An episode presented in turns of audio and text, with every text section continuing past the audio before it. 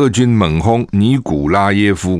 为什么这次会有新闻呢？乌克兰的粮食大亨死了，被打死了。乌克兰城南部的城市叫尼古拉耶夫，周末被俄军猛烈炮击。BBC 报道，乌克兰的富豪，甚至是亿万富豪哈瓦达图尔斯基跟他太太在攻击中丧生。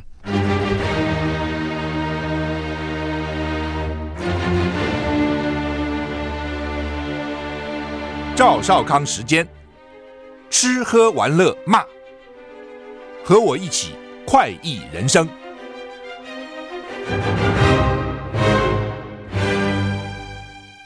我是赵浩康，你来到赵浩康时间的现场。台北股市现在跌啊，跌九十八点了，这怎么回事啊？开盘就跌啊！不过台股上个星期五是涨的，涨得不错啊，涨了一百零八点啊。涨了零点零点七三个百分点，那么现在跌零点，现在跌九十七点，美股还不错啊。礼拜五啊，道琼大涨三百一十五点，涨了零点九七个百分点。纳斯达克呢也是涨了二二八啊，涨了一点八八个百百分点。S&P 五百涨一点四二个百分点，费城半导体呢涨了零点七七个百分点。欧股三大指数都涨，了涨很多，都涨在一趴以上啊。台股就跌九十八点，汽柴油小涨两角哈。今天八月一号哈，今天零时零时凌晨零时起呢，汽柴油各涨零点二元，所以现在九二五千是每公升二十九点五元，九五千是每公升三十一元，九八三三。超级柴油每公升二十七点三，所以呢，它现在叫做双重平稳机制启动，汽柴油呢各吸收五块二及六块六，嗯，你看吸收很多，所以换句话说，油价。应该更贵才对哈。中油表示，俄罗斯减供输往欧洲的天然气，美国联准会呢，Fed 升息三码，这些因素呢，国际油价微幅走跌。那本周浮动油价呢，反正就是小跌一点点哈。那不过呢，呃，因为呢新台币又贬值啊，所以本来汽柴油应该每公升各调涨五块四及六块八。那他为了让油价低于日本、韩国、香港、新加坡，所以呢，汽柴油各吸收四点九及六点三元，然后再进一步为了这个油价的平稳啊，所以它叫做双重平稳机制啊。然后呢，所以各吸收五点二及六点六哈，所以呢，只各调零点二元。到了一百一十一年六月底，台湾中油一共吸收两百零五亿啊，就是本来该涨的没涨了。那中油今年因为天然气卖给台电，然后不准它涨，所以我看已经赔了好几百亿了哈。那台电也是赔了好几百亿。当然，这个油价上涨，那美国油价上涨就会引起通货膨胀啊，会加剧通货膨胀。但是你像国家吸收，那美国不会这样做吗？只会你聪明，你会做，美国不会做哦，它是有后遗症的了哦。最后你这些中油啊、台电，它也是国营事业嘛，它只是不同的口袋而已了。到最后还都是纳税人负担了啊！纳税人不要觉得很高兴啊，驾驶人觉得我我没有没有涨到我的油价的呢。好，裴洛西亚洲行的专机呢，清晨到首站新加坡。本来哈，美国一个众议院议长出访，趁着这个休会的期间出访，很正常嘛。他们议会都议员都跑来跑去，我们的立委什么也会跑来跑去，议员跑来跑去。本来国际也不会那么重视他一个出访，但就因为把台湾放进来，那到不到台湾来？就是台到不到台湾变成一个大家瞩目的话题，虽然它行程上没有，但是呢，媒体都预测他会来，我们也在准备中，所以他的行程就更加神秘，更加嫌疑。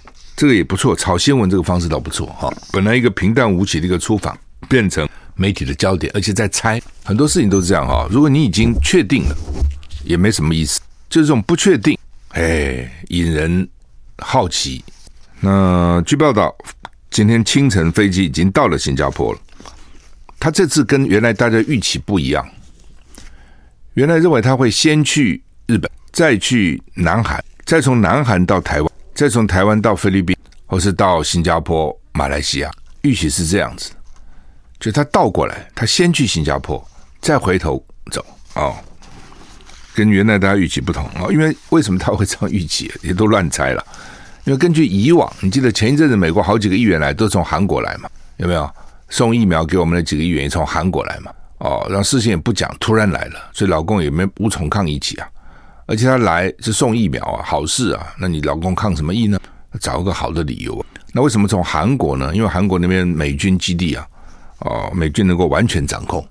日本呢，因为受于受限于安保条约，日本还不能够完全掌控，不能够说说要怎么样就怎么样。韩国是可以的，哦，所以呢，韩国可以掌控，美国可以掌控，而且美国又掌控了韩国。佩洛西他在新加坡访问团呢，预备拜会新加坡总理李显龙等人哦，会不会到台湾，现在都还不清楚哦。那新加坡外交部发言人说呢，佩洛西率领的美国国会代表团呢，今天、明天两天访问新加坡，有两天了、哦。然后就会会晤新加坡的总理李显龙，新加坡的总统玛丽哈，对不起，哈利嘛，也会跟很多内阁部长会面啊，也将出席新加坡美国商会举办的酒会啊。日本媒体报道，昨天有超过十架不属于美军驻冲绳基地的军机飞到冲绳，判断呢可能跟佩洛西访问有关。所以你看啊，他来一个访问就劳师动众，本来也不会这样，就是一个军机来就一个专机，行政专机来就是了嘛。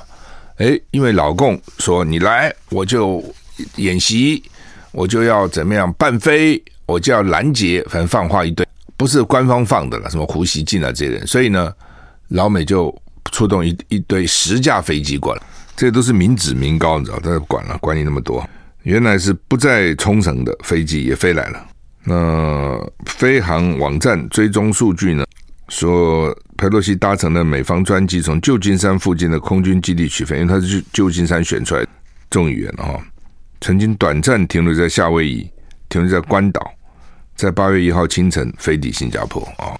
呃，众议院网站，众议院议长沙众议院议长网站发布的新闻稿说，他会到印太地区访问新加坡、马来西亚、南韩跟日本，重点在印太地区的共同安全、经济伙伴关系跟民主事。那他的这个访问团呢，包括好几个委员会的议员跟小组的主席。那不过这次代表团成员都是民主党籍，包括众院外交委员会的主席米克斯等。美国是这样了哈，就是说如果我赢了选举，我国会有多数，所有的小组、所有的委员会的召集人都是我的。哦，那你只能做呃，比如说这个少数党领袖，但都是我的。我只要赢一席，所有的委员会委员都是我的。参议院也是这样，参议院赢一席全部赢了嘛？那跟我们台湾不一样，我们台湾变成立法院了，那个两个召集人，所以经常国民党一个，民进党一个。按照美国的做法呢，没有国民党的份，全部都是民进党，因为他赢嘛，国会他占多数嘛。啊，那我们是因为老委员那个时候呢，我在立法院的时候，一个委员会有三个召集委员，本来大家都都可以当召集人，都很爽，轮流嘛。啊，那现在呢，变成两个，因为。委员的席次也减少很多，我们以前有三百多个席，现在只有一百一十五席，所以少很多，少三分之一的席次。好，那么拜登很奇怪哈，他连续两天哦，他原来阴了又变阳了哦，那怎么回事啊？拜登日前感染新冠病毒后呢，一度痊愈了，不过一连两天筛检呢还是阳。白宫说他会持续隔离，因为他原来是阳嘛，后来变阴才跟习近平通电话嘛。对视讯会议嘛？你想，如果你确诊，你怎么怎么去跟他视讯会议呢？本来也无所谓了，视讯反正也没见面，但是总是觉得我病好了嘛，再跟你视讯会议，或者我跟个病人在那视讯，不是也怪怪的？哎，弄完了以后又变成阳了，这个很奇怪。上个礼拜五不是跟习近平会晤吗？视讯嘛，礼拜六又阴转阳，所以他医疗团队呢持续在监控。哦，礼拜天再检查还是阳。白宫的医生是说呢，他的情况好。但是呢，会持续居家办公。好，他现在七十九了，快八十了。哈，七月二十一号确诊，症状是轻微的喉咙痛跟流鼻水。那他已经打过四剂疫苗了。后来就在白宫隔离，因为白宫本来就是住的地方，可以住了。他一东厢西厢一有一部分是可以住的地方，在白宫隔离啊，然后呢接受 Paxlovid 治疗。他们研判拜登感染可能是 BA 五的变异株啊，四天筛检阴性，却又转阳。没症状，感觉良好，但是还是要隔离。团队正在密切观察。很多医生说呢，很多 Paxlovid 的患者最初检测阴性后几天可能出现反弹感染，就是阴阴阳阳阳阳阴阴，意思是这样。啊，这不你不觉得这也很很怪吗？那乌克兰本来都没什么乌克兰新闻了哦，俄军猛轰尼古拉耶夫。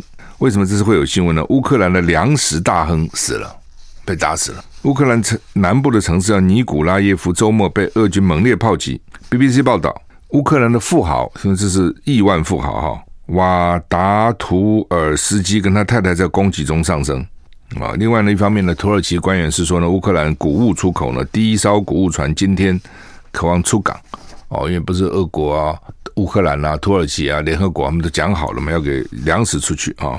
乌克兰南部尼古拉耶夫遭到俄军大规模炮击啊，它主要的这个城市在乌克兰黑海最大港口奥德萨的主要路线。通往他的主要路线上，哈，市长说呢，可能是如今遭受炮火攻击最猛烈的一次，哈。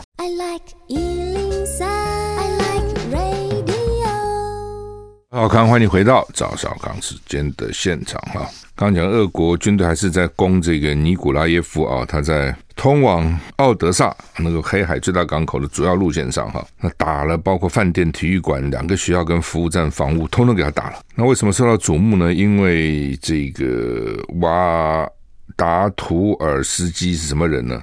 他是很大一个农业公司创办人跟老板。俄军攻击呢，他是七十四岁啊，他的身价有四点五亿美金，很多钱呢。四，你有四点五亿台币都很多了，对不对？他有四点五亿美金哦，获曾经获得乌克兰英雄奖。那泽伦斯基说这是乌克兰的重大损失哈。那官员认为俄罗斯故意去打这个富富豪的，因为他的农业公司专门从事小麦、大麦、玉米的生产跟出口，拥有自己的船队跟船坞。不过呢，土耳其总统发言人说呢，乌克兰低烧谷物出口船八月一号离开乌克兰港口的可能性很高，所以他们也期待了有谷物能够输出啊。不过这时候大亨被打死了啊。法国正式终结工位紧急状况，回归正常的生活。法国国会经过激烈辩论，宣布工位紧急状况从八月一号开始结束，回归正常生活。法国国会最近。通过最新的工位法案，宣布从八月一号开始呢，法国民众的生活展开新业，工位紧急状态呢宣告结束，政府不得再以新冠疫情为由呢执行宵禁、封城以及疫苗通行证等措施。宪法委员会也批准了紧急撤销紧急状态下的新工位法案。二零二零新冠，二零的年初，你看，一下是两年半了哈。新冠疫情席卷席卷全球，当时法国总统马克宏在三月中旬，那是一月嘛开始啊，三月中旬透过电视演说表示呢，正在跟病毒作战，然后就下封下令封城。二零二零年呢，三月二十三号，国会通过紧急公卫法案，政府得以宣布紧急医疗状态，以采取非常措施保护民众免于公卫灾难。紧急状况从最初暂定一个月。然后呢，一一延再延，一直到现在。那法国卫生部长说呢，现在健康跟疫苗通行证将从民众的生活中除去。不过疫情还没有真正远离。新的法案让政府有权因疫情发展控制边境出入，并且延长两种疫情追踪工具的使用跟效期。政府得以追踪确诊者跟接触者。这些国家都已经很烦了，然后于是这种本来就爱好自由啊，欧美这些人士啊，跟我们本来就不一样。你看我们从小。学校里面就是限制你的自由，这个要穿制服，反正有各种。我们的教育其实很很强制的压抑式的教育。我以为应该比我们那时候改善很多了。可是最近我跟年轻人他们说没有，现在还是一样啊。就是你比如说老美那些学生很爱问问题哦，也许没什么内容，但是呢讲得头头是道，爱讲，争先恐后的讲，而且很会讲。台湾学生就惨了哦，明明一肚子。一肚子的东西，但是讲不出来，又不不想跟人家去抢，连大陆学生对我们的学生积极得多，这实在是很不好。从小父母他就不鼓励孩子讲话，老师也不鼓励孩子讲话。以前还有情有可原，一般五六十个学生，那么大家都讲话，老师不快撞墙了。现在一般什么二三十个学生，应该鼓励学生多讲啊，还是不鼓励学生讲。哦，就是这种所谓齐头式的平等哦，穿制服也是这样。哪个学生呢？这个争奇斗艳、出奇制胜，立刻被我抓到哦。你头发怎么这样啊？你衣服怎么这样啊？你鞋子怎么这样？你袜子怎么这样啊？等等，讲究这个齐头的平等。好处是大家比较守规矩了哦，坏处就是你很难鼓励那种很特殊的人出来，你就很难很难真的有那种很伟大的艺术家、很伟大的服装设计师。很很，尤其很难，因为大家讲的都一样嘛。那当然，欧美也不是说就那么容易出这样的人，也很难。但是至少那个环境是比较容易的啊，没办法了。那就是在这样的国家，你给他关起来，搞了两年多，政府管理这个管理那个，进了餐厅啊，要这个餐厅关门啊，餐厅不准你这个很多人在一起吃饭啊，餐厅桌子要摆开啊，你要戴口罩到处跑的，那些人真的是你可以想得出来。台湾搞个两个月，大家也都烦了。最近好的餐厅在台湾也都是不容易订的，真是不容易定位。就是大家所谓的报复性反弹。那你想他搞那么多久，法国对不对？法国人那么讲究自由的法国人，他们说你跟法国人讲话，你反正他讲什么你都先说 no 就对了，就你跟他讲什么都 no，个性嘛，反叛嘛。那终于他们现在解放了，但是疫情有没有好转呢？其实也不见得真的好转，还是不少。你说台湾现在疫情已经没那么严重，每天还两三万人呐、啊，还是两万多人，中间还一这两万多人一堆黑数啊，很多人确实也不去讲了，去讲的一天都有两万多人了、哦，你说这个少吗？其实也不少，而且得了真的真的说没不舒服吗？乱讲。我碰到很多人得了都很不舒服的，哎，喉咙很痛，痛痛如刀割，发高烧。很疲倦哦，其实并没有像大家想的说那么没症状。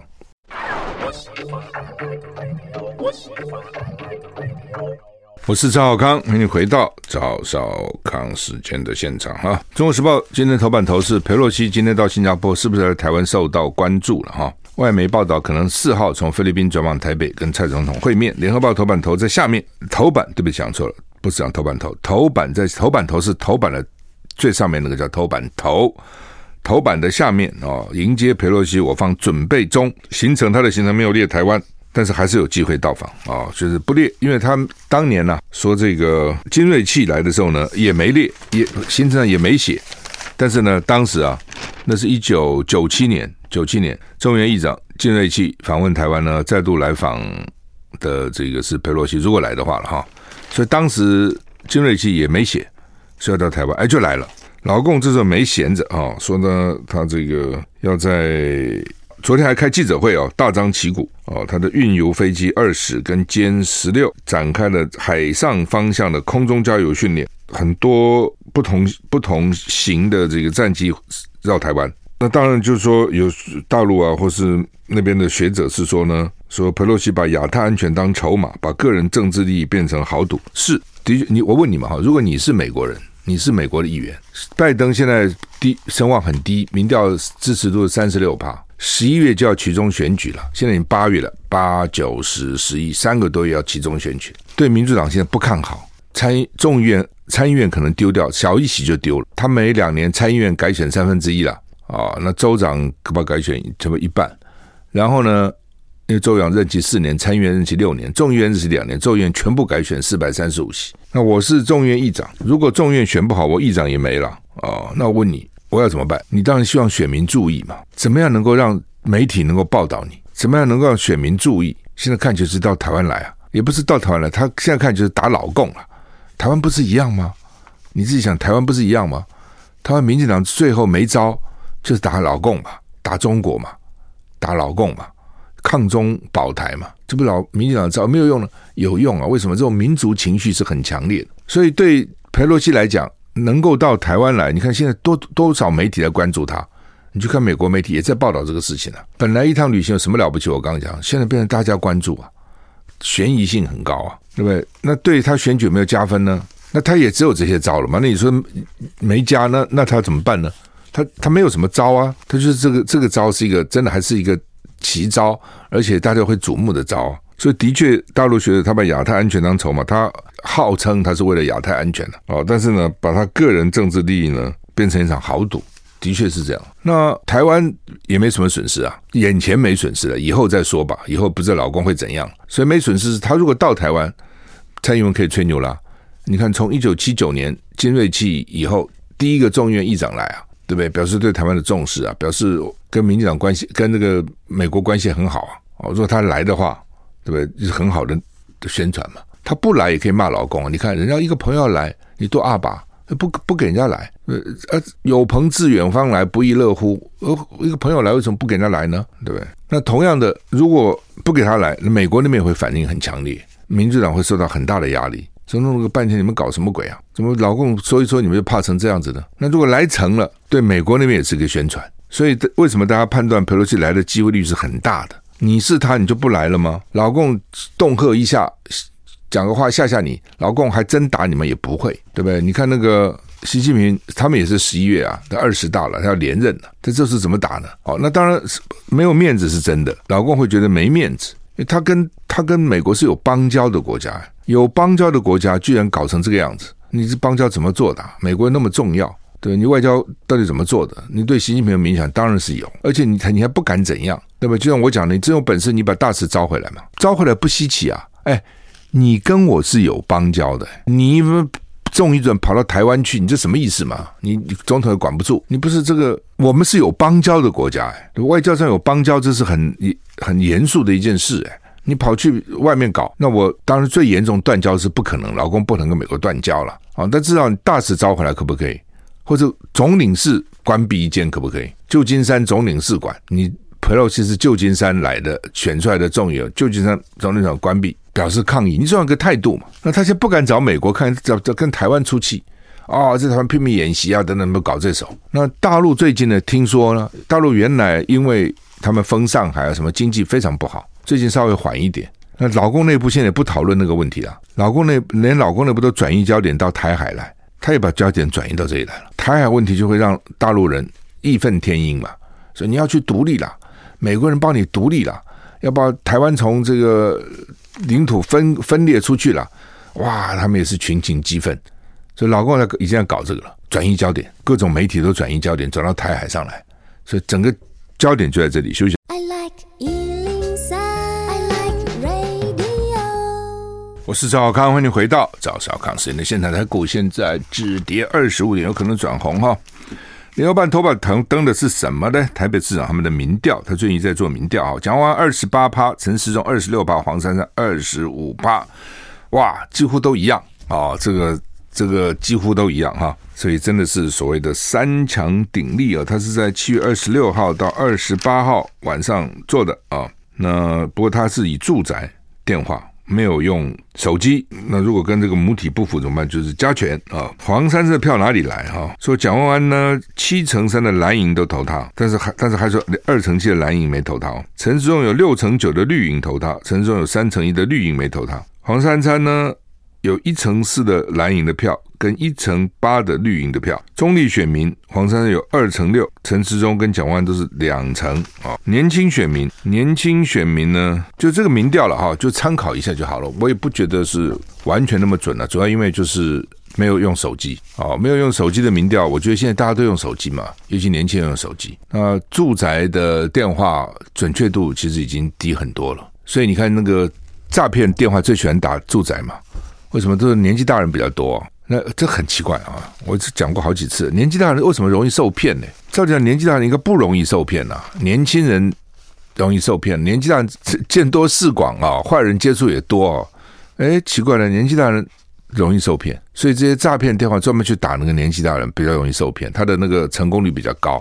当然也不是年轻人都会受骗，也有人不受骗，也不是说年轻人都不受骗啊。我在想有几个理由了。第一个，年纪大人比较容易什么？第二个，年纪大人比较有钱，年纪大人不花钱的，钱都存起来。哦，事实上现在很多年纪大人，他连退休金什么价是比年轻人的薪水高的。年轻人是蛮惨啊。你说你骗了年轻人，叫他拿几十万出来，他怎么哪里拿几十万出来给你啊？对不对？年纪大人比较比较会比是相对来讲比较有钱啊，所以我我想搞各种理由吧。所以呢，他们现在专门找年轻人去行骗哈。那另外也表示说，的确，这个在家里还用一般的室内电话的年纪人比较多了。当周末子女回来，另外一回事情了。所以他这做民调一定会，我看他哪一天，他刚刚讲是哪一天？七月二十六到二十八，七月二十六是礼拜几啊？七月二十六，诶，二十六是礼拜二，所以他是七月二十六是礼拜二到礼拜四做的，没有一个周末哦，这个。所以这个民调你看看好了啊，我不觉得会那么准确了哈。但是没办法，现在做民调都只有都不能用手机，因为手机是全全台湾的，这个只有室内电话才可以一个县市一个县市做，这没办法的事情哈。那当然你也可以想办法了啊，比如说打多少个手机，然后比例占多少，那个蛮费功夫的。那丁廷宇教授，我是问他怎么办哦，他是说。他的想法是说，比如说我做一部分民调，做一部分室内电话来比对，看差多少，然后再去调整，这个可能是一个方法哦。叫我用电话出来，大概都是这样的结果；用手机的话，到电话用用手机出来的年轻人大概怎么样？用室内电话年轻人怎么样？看有一个比例，看有没有一个一个常数能够呃乘以多少倍啦，乘以两倍啦，乘以二点五倍啦，哦，来调整哈。那这就蛮花花功夫的了哈。那不管哈。但是呢，这个还是有它的参考价值了哈。而且他们如果长期做的话，对吗？我现在做，下个月再做，下下个月再做，我同样就是打室内电话，我同样是这个机构，我同样有这个机构效应，那个它的那个趋势还是值得观察。所以，如果是偶尔才做一次，那个就真的没什么意义。叫我是一个长期做的。就是比较有意义的哈，那不过这中间还是可以看出一些端倪了哈。就是呢，这个虽然二八二六二五呢，但是年轻人支持黄山比较多，年轻人支持蒋万只有十六趴，陈陈时中二十七趴，黄山三十五趴，多很多的。年纪大的支持蒋万比较多，三十四趴，支持陈时中的二十六趴，支持黄山只有十二趴。哦，这个可能又跟蓝军有关，蓝军呢这个支持者年纪大的比较多哦，所以呢，你看支持蒋万安比较多。哦，南军南军呢，年轻人支持比较少。另外呢，就女性支持蒋万比较多，女性二十八趴支持蒋万安，二十六陈时中，黄山二十三。男性呢，二十八蒋万安，陈时中二十六，黄珊二十九。男性黄珊比较多。女性呢，因为蒋万安长得帅，哦，蒋万安这长得不错啊、哦，所以女性呢，搞不好觉得这个人还不错啊、哦。那女性就比较多啊，所以他不是我当我在看这些结果的时候，觉得他是有。还是有某种轨迹哈，可以可可循的哈，但是真的很接近。所以呢，他这个联合报是说，如果蒋万安哦还是维持他的所谓佛系啦，啊，就是比较客气的选举呢，他认为是蛮危险的哈，蛮危险的。那蒋万安自己可能也要去去去去想清楚了哈。他这边是这样讲的哈，这个是林立玉这个记者的专栏，他说，接下来三个多月，若蒋万安持续走佛系打法，缺乏亮点。恐怕很难夺回台北市哈，哎，这个东西就是第一个个性嘛，哦，你个性就很难改啊，对，我个性就是这样子嘛，哦，那个性造就了今天的我嘛，那你现在突然跟我讲，我你们原来都说我很好啊，温文尔雅，所以投我嘛，那今天又说我这样不行，要凶，那凶就不像我了，我凶起来也不太像啊，那怎么办呢？休息再回来。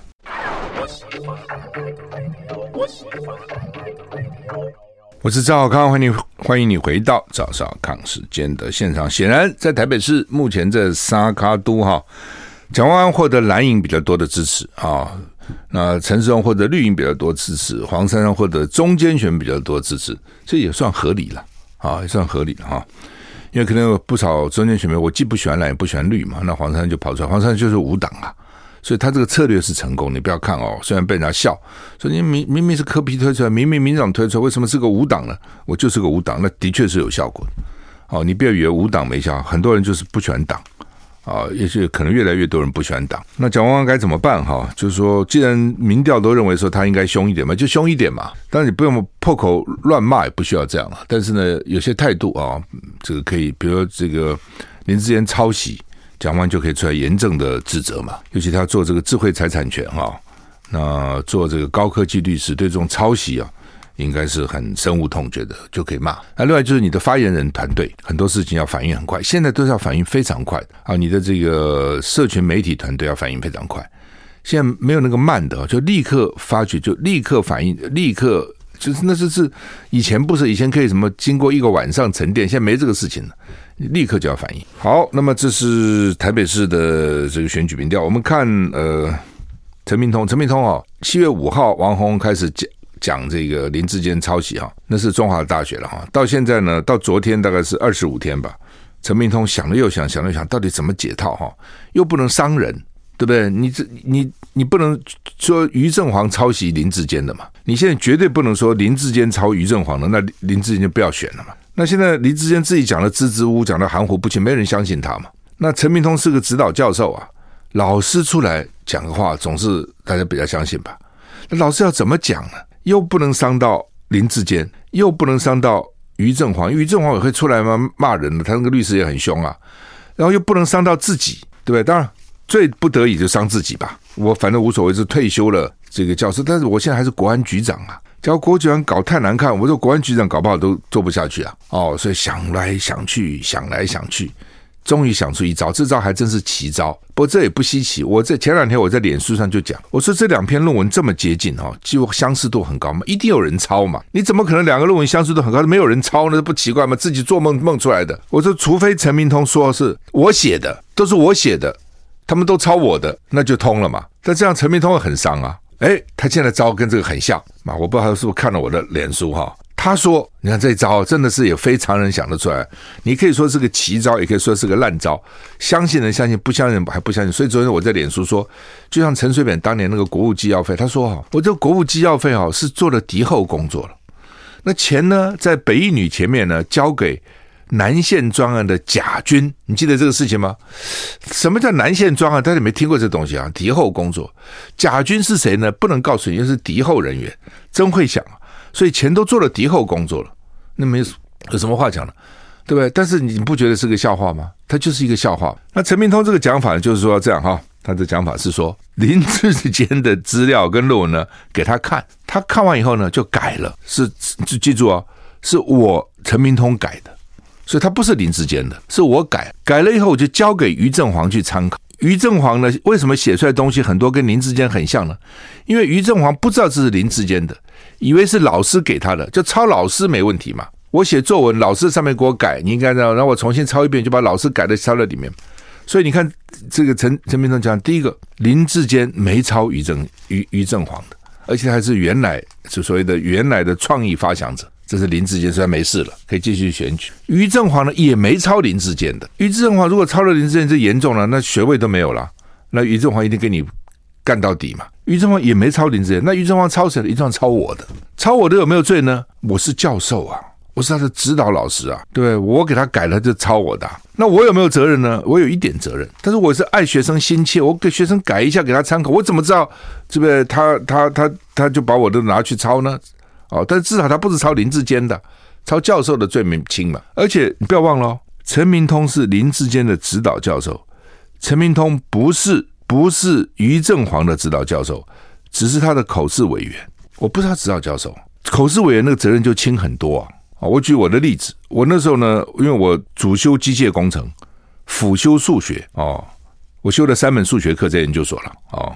什么高等工程数学啦，什么呃什么什么 linear algebra，反正这些东西我都忘了，反正就是跟数学有关的。我修了三门，那我的三个论文指导教授，我就请了我数学系的一个教授来做我的论文指导，因为我辅系是数学，但是我写的论文他真的是看不懂哦，因为他是数学，我论文是机械工程东西嘛，但是因为他是我数学的，数学是我的辅系啊，对不对？所以呢，十门课里面三门数学啊，所以他是请他做指导教授。那论文发表以后呢，教授要讲评啊，哦，通常那时候很严厉的。就这个数学系教授讲，他说：“Mr. Zhao is my is the best student in my class，是我班上最第一名的学生。I have no question，我没有问题。他因为他看不懂，他其实也不太懂你的论文嘛，因为他是数学嘛，你的论文你们没有用很多数学，你都是机械实验，所以你指导教授当然有很大的责任了。但是你的论文的的这个口试委员没有那么大的责任了。哦，所以陈明通就说我是他的口试委员，我不是他指导教授啊。”那他的指导教授哪去了呢？他只要到现在还神隐李什么东西啊？李，我先忘了名字，也不注意他的名字，我根本没记他的名字的，是一个李教授，因为不重要嘛，他也没有也没有出现过，到现在为止也不出现，你 不觉得台大也很奇怪吗？该讲话都不讲啊，不该讲话乱讲一通。陈明通呢就乱扯一通，真的陈明通乱扯一通。他认为这样呢就林志坚开，他现在第一目目标是替林志坚开通，要不要得罪于正煌？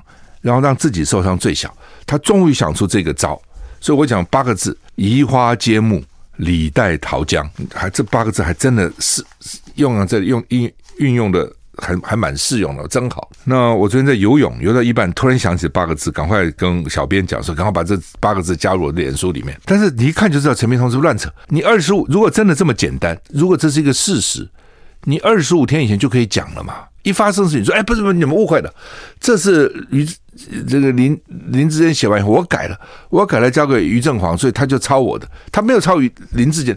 你二十五天就可以讲，如果这是一个事，这么简单，就讲出来就是了。怎么搞了二十五天后才想到嘞？哦，原来是这样，就编的嘛，真的是编的。哦，所以呢，我觉得还还大家还是不会相信啊。李碧涵啊，那叫李碧涵，真的是李碧涵哪去的？李碧涵出来啊！好吧，我们时间到了，谢谢。